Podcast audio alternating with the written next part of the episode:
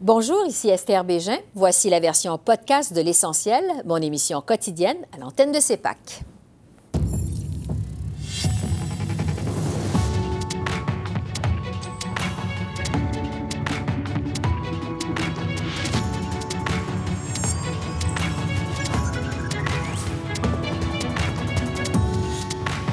Ce soir, front commun sur les transferts en santé. Les provinces refusent de lâcher le morceau. À quoi s'attendre de la rencontre de la semaine prochaine? Le ministre québécois des Affaires canadiennes, Jean-François Roberge, répond à nos questions. Nomination controversée de la représentante fédérale de la lutte contre l'islamophobie, le fondateur du Centre culturel islamique de Québec réagit. Et Amira El Gawabi doit-elle être démise de ses fonctions? On en débat avec notre panel de députés.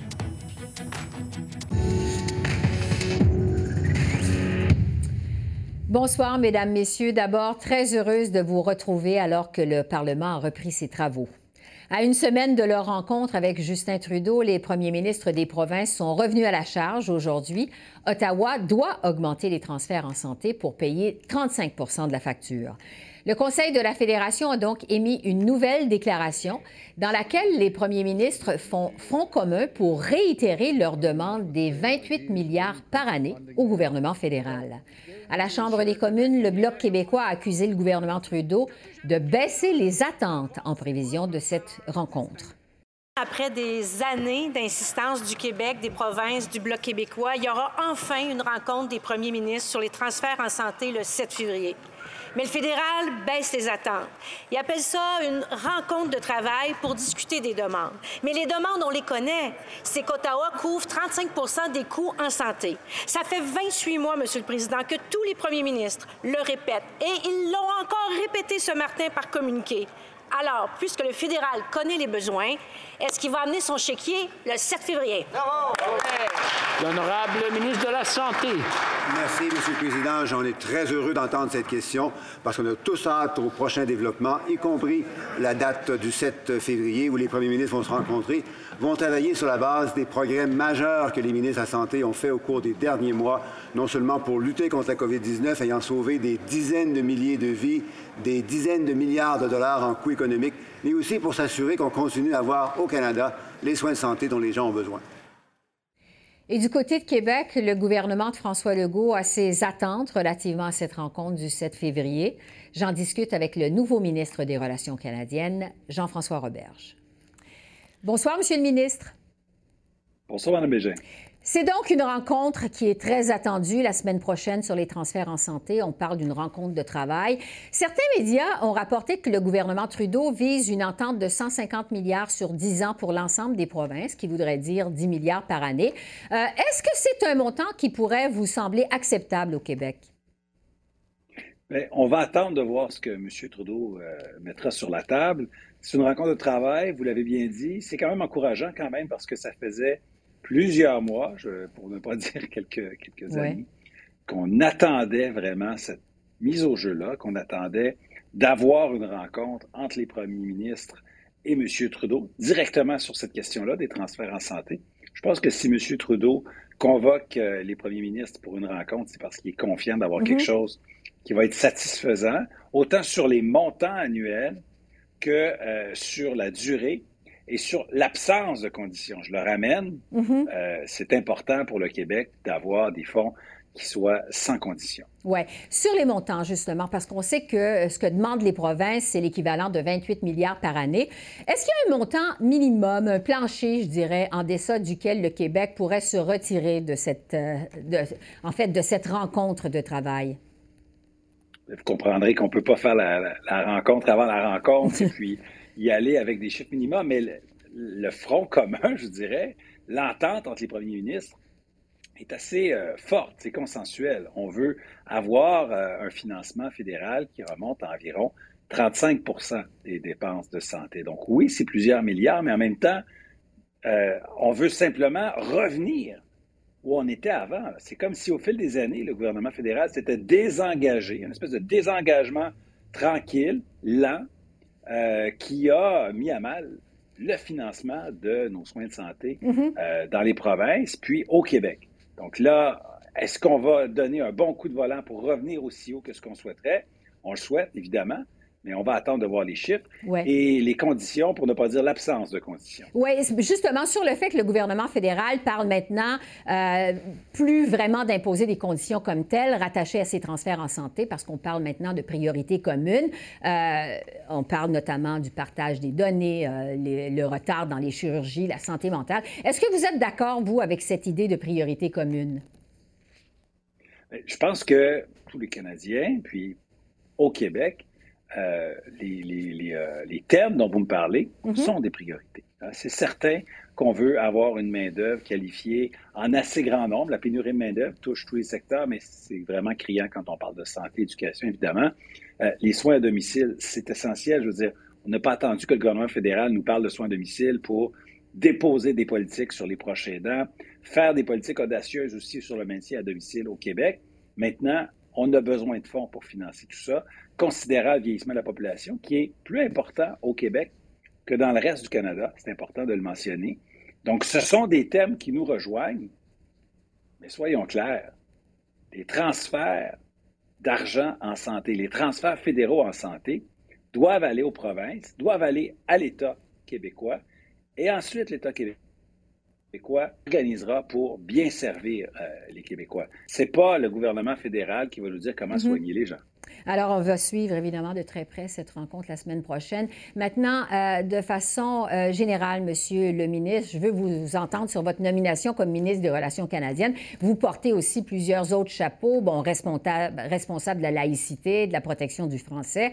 Évidemment, ce sont des dossiers qui se transforment souvent, je dirais, en affrontement à Québec-Ottawa. Comment vous voyez votre travail de ministre des Relations canadiennes?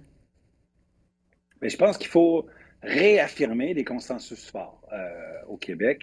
Il y a eu plusieurs débats qui ont été faits dans, les quatre dernières années, sous le dernier mandat de la Coalition Avenir Québec, mais même précédemment. Par exemple, la question de la laïcité, euh, c'est une question qui traînait dans l'espace public au Québec. Les débats se faisaient depuis 2006, 2007, 2008. Il y a même eu ce qu'on appelait la crise d'accommodement raisonnable. Tout ça a amené à une réflexion qui finalement s'est faite en profondeur, à la fois par le politique, mais aussi par les intellectuels, par la société civile. Et quand on est arrivé pour adopter dans le dernier mandat la loi 21 sur la laïcité de l'État, les Québécois se sont dit, enfin, voilà, une chose de réglée, une bonne chose de faite. Donc c'est sûr qu'après coup, si euh, le gouvernement fédéral vient dire, bon, ben, vous savez, finalement, la manière d'utiliser la clause dérogatoire, ça fait plus notre mm-hmm. affaire. Et puis, on va venir enlever ce droit aux Québécois d'utiliser la clause dérogatoire. On va venir briser l'équilibre, on va venir changer les règles au milieu de la partie. C'est sûr que ça déplaît euh, aux Québécois. Pas parce qu'on cherche l'affrontement avec le gouvernement fédéral, pas du tout. D'ailleurs, à la Coalition Avenir Québec, on a décidé que notre projet était à l'intérieur du Canada. On l'a affirmé clairement, puis je le réaffirme aujourd'hui. Cependant, on ne peut pas laisser passer n'importe quoi, puis on ne veut pas des offensives du gouvernement fédéral dans les champs de compétences québécois. Ça, tombe sous ça. Oui, M. Legault a réagi fortement à cette volonté euh, potentielle du gouvernement fédéral. Il a parlé d'une attaque frontale. Euh, on va suivre évidemment ce dossier. Sur la protection du français maintenant, euh, il y a moins d'un an après l'adoption de la loi 96, votre gouvernement estime que le déclin du français, ça reste alarmant au Québec, qu'il faut agir de toute urgence pour inverser la tendance. Vous avez d'ailleurs annoncé un groupe d'action à ce sujet-là vendredi. Qu'est-ce que vous proposez de faire de plus exactement? Mais d'abord, euh, je veux dire que je suis d'accord avec le préambule de votre question. Mm-hmm. Il y a un lent déclin du français et euh, on a fait un grand pas avec l'adoption de la loi 96, évidemment. Pour moi, c'est le socle sur lequel on peut bâtir le reste des actions qu'on va poser au gouvernement du Québec pour la nation québécoise, pour s'assurer qu'on garde la prédominance, la prévalence du français. Ce qui est venu, je vous dirais, changer la donne, puis pousser la réflexion encore plus, c'est les résultats. Ce sont les résultats de, Statistique Canada, du recensement qu'on a reçu en août 2022, donc il y a quelques mois. Et là, on a vu que français langue de travail, français langue parlée à la maison, français langue maternelle, français langue de consommation, euh, même des biens culturels, tout ça a reculé. Pas juste dans le Grand Montréal, mais à la grandeur du Québec ça a appelé une réflexion pour dire qu'il faut aller encore plus loin mm-hmm. que ce qu'on a fait avec la loi 96. Est-ce que c'est par l'adoption d'une autre loi? Peut-être, mais pas forcément. Toutes les solutions ne sont pas des solutions législatives. Et pour faire vraiment le tour de la question, ben voilà, on a lancé euh, le groupe d'action pour la, vitalité de la langue française au Québec. six ministres qui vont mettre leurs forces, leurs réseaux, leurs partenaires en commun pour déposer un plan d'action d'ici la fin de l'année 2023. À suivre. En terminant, euh, je veux vous entendre, bien entendu, sur la nomination euh, par le gouvernement fédéral de la nouvelle représentante spéciale de la lutte contre l'islamophobie. Euh, c'est une nomination qui continue, on sait, de soulever la controverse. Amira El Gawabi a écrit dans le passé, je le rappelle, que la majorité des Québécois semblait influencés par un sentiment anti-musulman. Vous avez demandé sa démission. c'est donc que ces explications vous ont visiblement pas satisfait? Pas du tout. Vendredi, quand j'ai appris cette nomination-là, j'étais surpris, j'étais choqué. Mm-hmm. Euh, les déclarations de Mme El-Gawabi disant que les Québécois sont animés d'un sentiment anti-musulman, je m'excuse, mais c'est extrêmement insultant pour la nation québécoise. C'est complètement faux. Je vous ai parlé tout à l'heure du débat qui a été fait sur la laïcité. C'est pas un débat euh, sur le racisme, c'est tout simplement une question d'une affirmation nationale, de dire que maintenant au Québec, on veut séparer la religion de l'État. On ne veut pas que les gens en position d'autorité portent un symbole religieux. Peu importe la religion, ça n'a absolument rien à voir avec, euh, avec les musulmans ou avec les catholiques ou avec les juifs ou avec les baptistes. Peu importe. Ces déclarations passées étaient graves. J'ai demandé vendredi euh, de s'excuser, de retirer ses propos et de s'expliquer. Or, en fin de semaine, elle est venue justifier ses propos, comme mm-hmm. si finalement c'était correct euh, et qu'il y avait un sondage qui allait, qui allait soutenir ce qu'elle a mentionné. Et, là, je pense qu'elle a vraiment euh, raté euh, sa chance, a raté l'occasion qui lui était fournie. Maintenant, elle doit démissionner. C'est c'est essentiel. Et si elle ne pose pas le geste honorable de démissionner, ben, il faut que le gouvernement fédéral la démette de ses fonctions. Oui, à suivre, ça aussi, évidemment. Euh, Jean-François Roberge, ministre responsable des Relations canadiennes, de la laïcité et de la langue française. Merci beaucoup. Merci de votre temps. Très apprécié. Merci. À la prochaine. Au revoir. Le gouvernement Trudeau est donc sur la sellette depuis qu'il a nommé jeudi la militante et ex-journaliste Amira El-Gawabi à ce nouveau poste de représentante spéciale de lutte contre l'islamophobie. On vient d'entendre le ministre Auberge. Et à la Chambre des communes cet après-midi, le chef du Bloc québécois a sollicité une rencontre avec Mme El-Gawabi. Comme vous le savez, le premier ministre a procédé à une nomination de son cru en la personne de Mme Amira El-Gawabi. Il a évidemment, évidemment, vérifié les propos et les positions antérieures de sa nomination que plusieurs interpréteront comme très insultants à l'encontre du Québec. Et pourtant, il a persisté et il a signé. Ma demande au premier ministre, c'est est-ce qu'il considère vraiment que cette nomination-là est de nature à rassembler et à jeter des ponts plutôt qu'à diviser? Voilà. Très honorable Premier ministre. Monsieur le Président, Hier soir, j'ai eu l'honneur d'être à la Grande Mosquée de Québec avec euh, la communauté qui, il y a six ans, a subi un attentat terroriste euh, terrible euh, de quelqu'un motivé par la haine, par l'intolérance, par l'ignorance de la communauté musulmane à Québec et à travers le pays. Nous nous devons tous à chaque jour de se tenir debout pour reconnaître et lutter contre l'islamophobie, pour reconnaître que nous avons tous un devoir d'être là pour nos euh, concitoyens musulmans et nous allons toujours l'être. Et autre réaction, cette fois celle de Boufelda Ben Abdallah, qui est fondateur et porte-parole du Centre culturel islamique de Québec. Je le retrouve devant le Parlement de Québec. Bonsoir, Monsieur Ben Abdallah. Bonsoir. Je vais revenir avec vous euh, sur la commémoration de la tuerie de la Grande Mosquée de Québec qui a eu lieu dimanche et dont parlait M. Trudeau il y a un instant. Mais avant tout, euh, je vais vous entendre sur la nomination de Mme El Gawabi au poste de représentante du Canada chargée de la lutte contre l'islamophobie. C'est une nomination bon, qui est dénoncée par le gouvernement euh, du Québec et les partis d'opposition aussi à Ottawa, notamment le Bloc québécois. mais vous, qu'est-ce que vous pensez, vous, de cette nomination? Ben, on pense que c'est une bonne nomination. D'abord, c'est une femme, c'est une musulmane qui connaît, le, qui connaît le dossier. Mais nous, en tant que centre culturel islamique, on ne connaît pas tout son pedigree. Elle est bilingue, elle, est, elle présente bien. Je pense qu'il faut lui donner la chance pour qu'elle puisse euh, euh, rétablir la situation. Mm-hmm. Euh, c'est pas uniquement de, de, défense, mais surtout pour, pour trouver les modalités pour une meilleure compréhension à l'échelle du Canada d'un océan à un autre. Hein. Madame. sincèrement, moi, je... oui. Madame El Gawabi a quand même tenu des propos controversés, on le sait, au sujet des Québécois qui, selon elle, seraient influencés par un sentiment anti-musulman. Est-ce que vous croyez que ça va être possible pour elle de rebâtir des ponts entre les communautés après cette controverse-là? On est dans un pays où on dit on donne la chance aux coureurs. On peut dire des choses, on peut faire des erreurs. Elle est capable de se, de se réactualiser par rapport à la situation et de rétablir euh, euh, de l'ordre dans ses, dans ses pensées. Nulle personne ne peut rester dans, dans l'erreur. Si, elle a fait, si elle a fait une erreur, moi je ne, je ne sais pas. Ben, Mais justement- donnons-lui la chance, laissons-la, tra- laissons-la travailler avant de mettre un, un- un tribunal d'inquisition. C'est, c'est vraiment dommage. Je ne parle pas de vous, Madame Esther, hein, mais je parle de, de toute la presse qui est montée en, en Ouais. épingle. Est-ce que vous êtes d'accord, vous, avec euh, ses propos, avec ce qu'elle a dit au sujet des Québécois? Mais j'ai pas entendu ça. Mais je ne suis pas d'accord quand, euh, même moi, si j'ai dit des propos contre les, Québécois, condamnez-moi. On n'a pas à dire des choses contre les Québécois. Mais moi, je ne l'ai pas entendu dire des choses contre les Québécois. Désolé, je ne peux pas, je ne peux pas lui mettre le- sur le dos un fardeau que je ne connais pas. Oui, parce que, bon, elle dit, je le disais il y a un instant, que les Québécois seraient euh, influencés par un sentiment anti-musulman. Euh, Bon, on va parler euh, de cette commémoration dimanche euh, qui a eu lieu, euh, bon, six ans, là, on s'en souvient, ça avait choqué le pays au complet. C'était donc le 29 janvier 2017, un tireur qui avait fait irruption dans la salle de prière de la Grande Mosquée de Québec avait tué six personnes, en plus d'en blesser euh, 19 autres. Parlez-nous de cette commémoration, de cette tuerie. Comment vous, vous avez vécu la journée d'hier?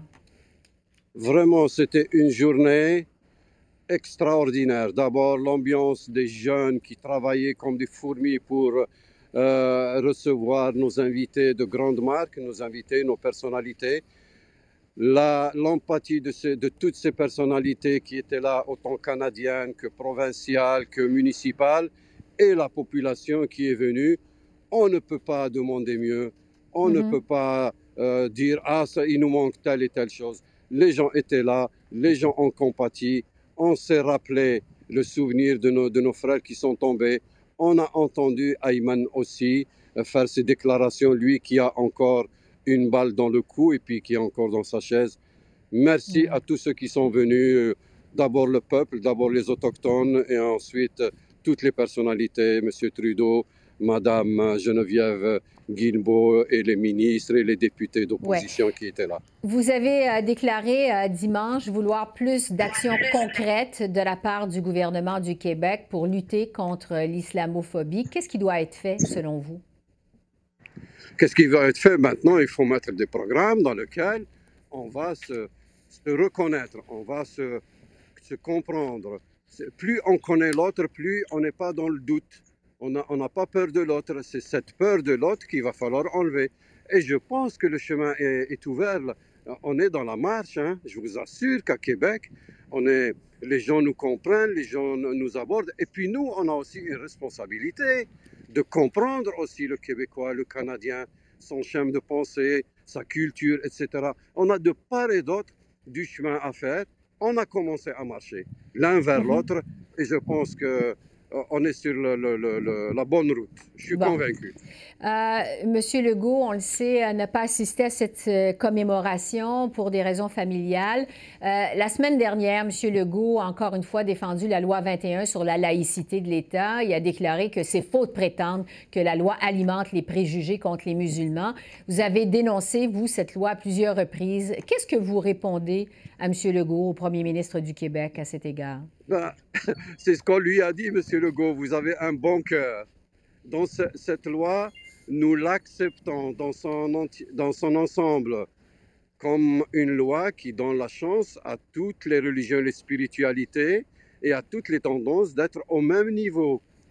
Maintenant, ce qu'on lui dit, c'est qu'elle a été dans la partie qui concerne les, les- les accoutrements, l'habillement euh, pour des personnalités d'autorité dans l'administration, ça a fait euh, pénaliser une fraction de la population qui s'appelle les femmes musulmanes qui portent le voile. On lui a dit juste cette partie pour qu'il y ait de la bonne concorde dans la, dans la, dans la société, pour qu'il n'y ait aucune, aucun citoyen qui n'ait pas un droit au travail à cause de son accoutrement, réajustons cette loi. Mais on n'a pas dit toute la loi de la laïcité, il faut la jeter. Mhm. Non, ce pont, c'est un pont discriminatoire. Mais je pense qu'il peut, faire, il peut faire un geste. Maintenant, euh, tout, tout, lui appartient, mais nous, on, on, va subir les conséquences et c'est dommage. Beaucoup de jeunes filles ne peuvent plus étudier pour aller éduquer, pour aller dans des secteurs, euh, euh, je ne sais pas, dans des administrations, etc. Voilà ce qu'on lui demande. On ne lui demande pas le ciel. Merci beaucoup, Boufelja Ben Abdallah. Je rappelle que vous êtes porte-parole du Centre culturel islamique de Québec. Merci beaucoup. On vous laisse aller là-dessus. Merci, Esther. Merci. Au revoir. Et pour revenir sur la nomination de Mme El Gawabi au poste de représentante fédérale dans la lutte contre l'islamophobie, le premier ministre Trudeau a dit aujourd'hui qu'il était satisfait des explications qu'elle a données et qu'il entend euh, la maintenir en poste. Alors, je vais en discuter avec notre panel de députés. Pour les libéraux, Rachel Bandayan, pour les conservateurs, Bernard Généreux, pour le Bloc québécois, Martin Champoux et pour le NPD, Alexandre Bouleris. Bonsoir à vous quatre. Bon retour au Parlement. Bonne rentrée. Merci. Merci. Bon, euh, Madame El Gawabi s'est justifiée, il faut le dire. Elle a dit avoir été mal comprise, qu'elle ne croit pas que la vaste majorité des Québécois sont islamophobes. Elle explique que lorsqu'elle a écrit en 2019 que les Québécois semblaient influencés par un sentiment anti-musulman, elle s'appuyait à l'époque sur un sondage qui démontrait que les Québécois étaient à 88% en faveur de la loi 21 et avaient une perception négative de l'islam. Donc, Bernard Généreux, je commence avec vous, des conservateurs. Votre chef a demandé sa démission vendredi. Euh, qu'est-ce que vous pensez des explications de Mme El Gawabi en fin de semaine? Elle faisait référence à un sondage. Je ne sais pas si en 2013, elle faisait aussi référence à un sondage lorsqu'elle parlait des lignes de sang, en fait, euh, des races de sang. Donc, euh, M. Malgawawi, ce n'est pas la première fois qu'elle a des propos euh, très controversés. Donc, euh, tout le monde demande sa démission et le premier ministre a décidé de la garder en poste. Mm-hmm. On trouve ça très décevant. Malheureusement, je pense que c'est pas pour unir, mais pour diviser que M. Trudeau fait ce, pose ce geste-là, encore une fois. Donc, c'est la, perception que nous avons actuellement. Oui. Rachel Bendayan, justement, parce que la question que plusieurs se posent, c'est est-ce que votre gouvernement a pris la peine de vérifier au préalable les déclarations passées de Mme El Gawabi. Euh, est-ce qu'il y a eu euh, des vérifications qui ont été faites au préalable? Écoutez, euh, Esther, euh, il y a un processus, évidemment, euh, pour toute nomination.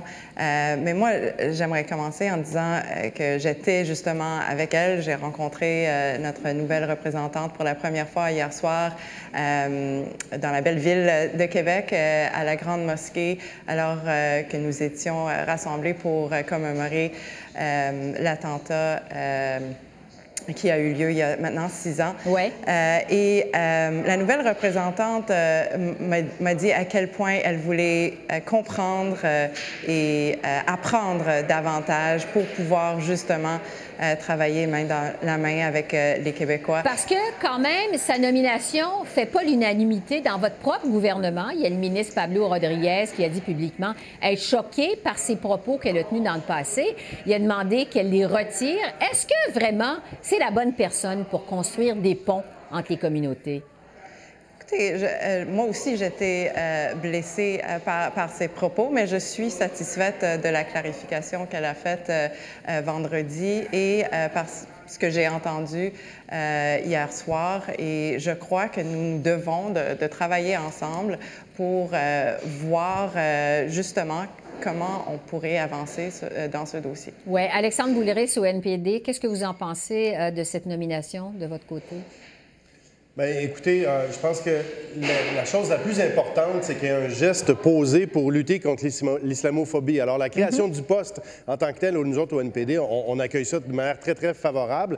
en ce qui concerne Mme El, El Gawabi précisément, ben, c'est sûr que dans cette chronique-là, elle a tenu des propos malheureux, très maladroits, qui ont facilement pu blesser des gens. On lui a demandé d'en parler, de s'expliquer. Elle a clarifié les choses. Et moi, je trouve que ces clarifications sont positives, font mm-hmm. œuvre utile. Puis on va donner la chance aux coureurs, puis on jugera l'arbre à ses fruits quand elle va commencer à travailler réellement. Donc, vous êtes euh, satisfait au NPD de ces explications. Au Bloc québécois, euh, Martin Champoux, votre chef, on l'a vu, a demandé une rencontre avec Mme El Gawabi. Pourquoi au juste? Qu'est-ce que vous espérez d'une telle rencontre? Bien, on a entendu Mme El Gawabi justifier des propos qu'elle a tenus dans un article dans le Ottawa Citizen, on s'en rappelle, on en a parlé un petit peu plus tôt. Mhm. Mais ce n'est pas la seule chose que Mme El Gawabi a, a écrite ou a dite concernant euh, le- le- le- euh, les Québécois et le, présumé euh, racisme et l'intolérance euh, qu'on donne aux Québécois.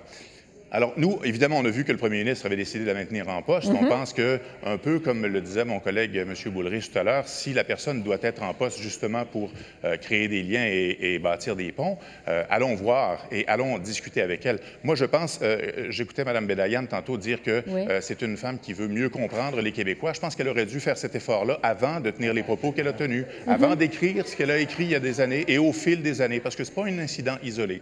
Ouais. Alors, je pense que dans ce sens-là, on souhaite une rencontre. On n'a pas beaucoup d'attentes quant à cette rencontre-là, pour être bien honnête avec vous, mais à tout le moins, je pense que c'est la bonne chose à faire, donner la chance au coureur, lui donner l'occasion de s'expliquer et de, et de voir ce qu'elle a à dire là-dessus. Personnellement, je pense qu'il y a eu un, un manque de respect de la part du, euh, du, euh, du premier ministre envers les Québécois d'embaucher cette personne-là, malgré le fait qu'il connaissait la teneur des propos qu'elle avait tenus par le passé à l'endroit du peuple québécois. Esther, le gouvernement du Québec Oui. demande sa démission? En Mhm. fait, demande de, de- de- de trouver quelqu'un d'autre qui va pouvoir remplir ce rôle.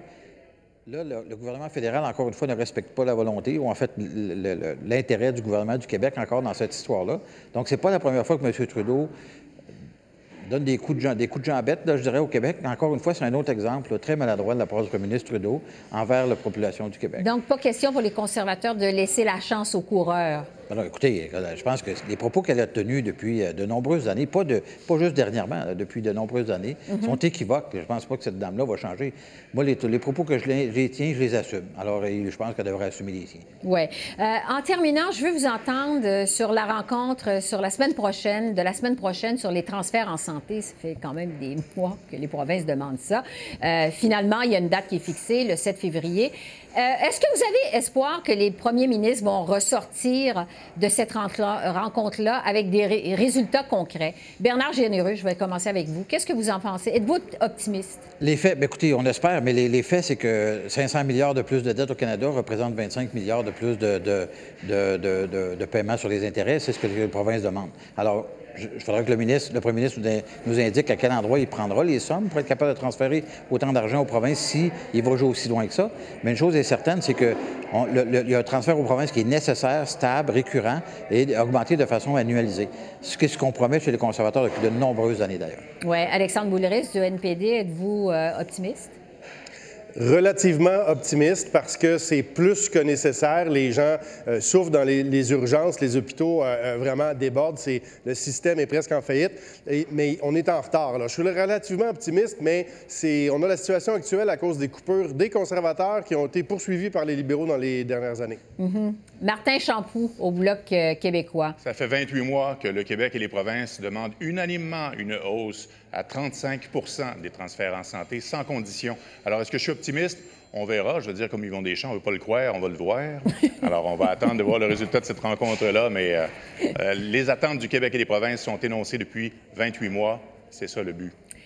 Rachel Bandayan, bon, on sait que votre gouvernement réduit les attentes euh, relativement euh, en prévision de cette rencontre-là. On peut s'attendre à quoi?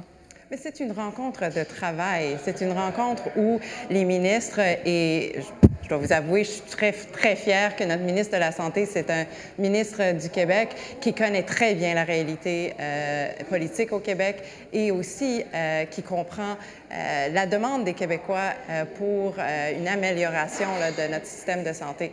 Alors, c'est une rencontre où nous allons pouvoir discuter des, résultats que nous voulions pour les Québécois et les Québécoises, mais ça me surprend que M. Généreux et, et les conservateurs euh, disent euh, qu'ils qu'ils sont euh, maintenant ouverts à l'idée parce que M. Polièvre dit depuis longtemps euh, que euh, c'est pas forcément euh, dans les cartes euh, pour, pour eux de mettre davantage de l'argent dans notre système de santé malgré la demande des Québécois. Alors, euh, Après, huit ans, Mme Bégin, Madame Bégin, après huit ans de, de gouvernement libéral, malheureusement, c'est le résultat qu'on a. Il n'y a eu jamais autant d'argent qui a été investi par le gouvernement fédéral. On vient de doubler la dette en huit ans, là. même pas dans les trois dernières années, en fait.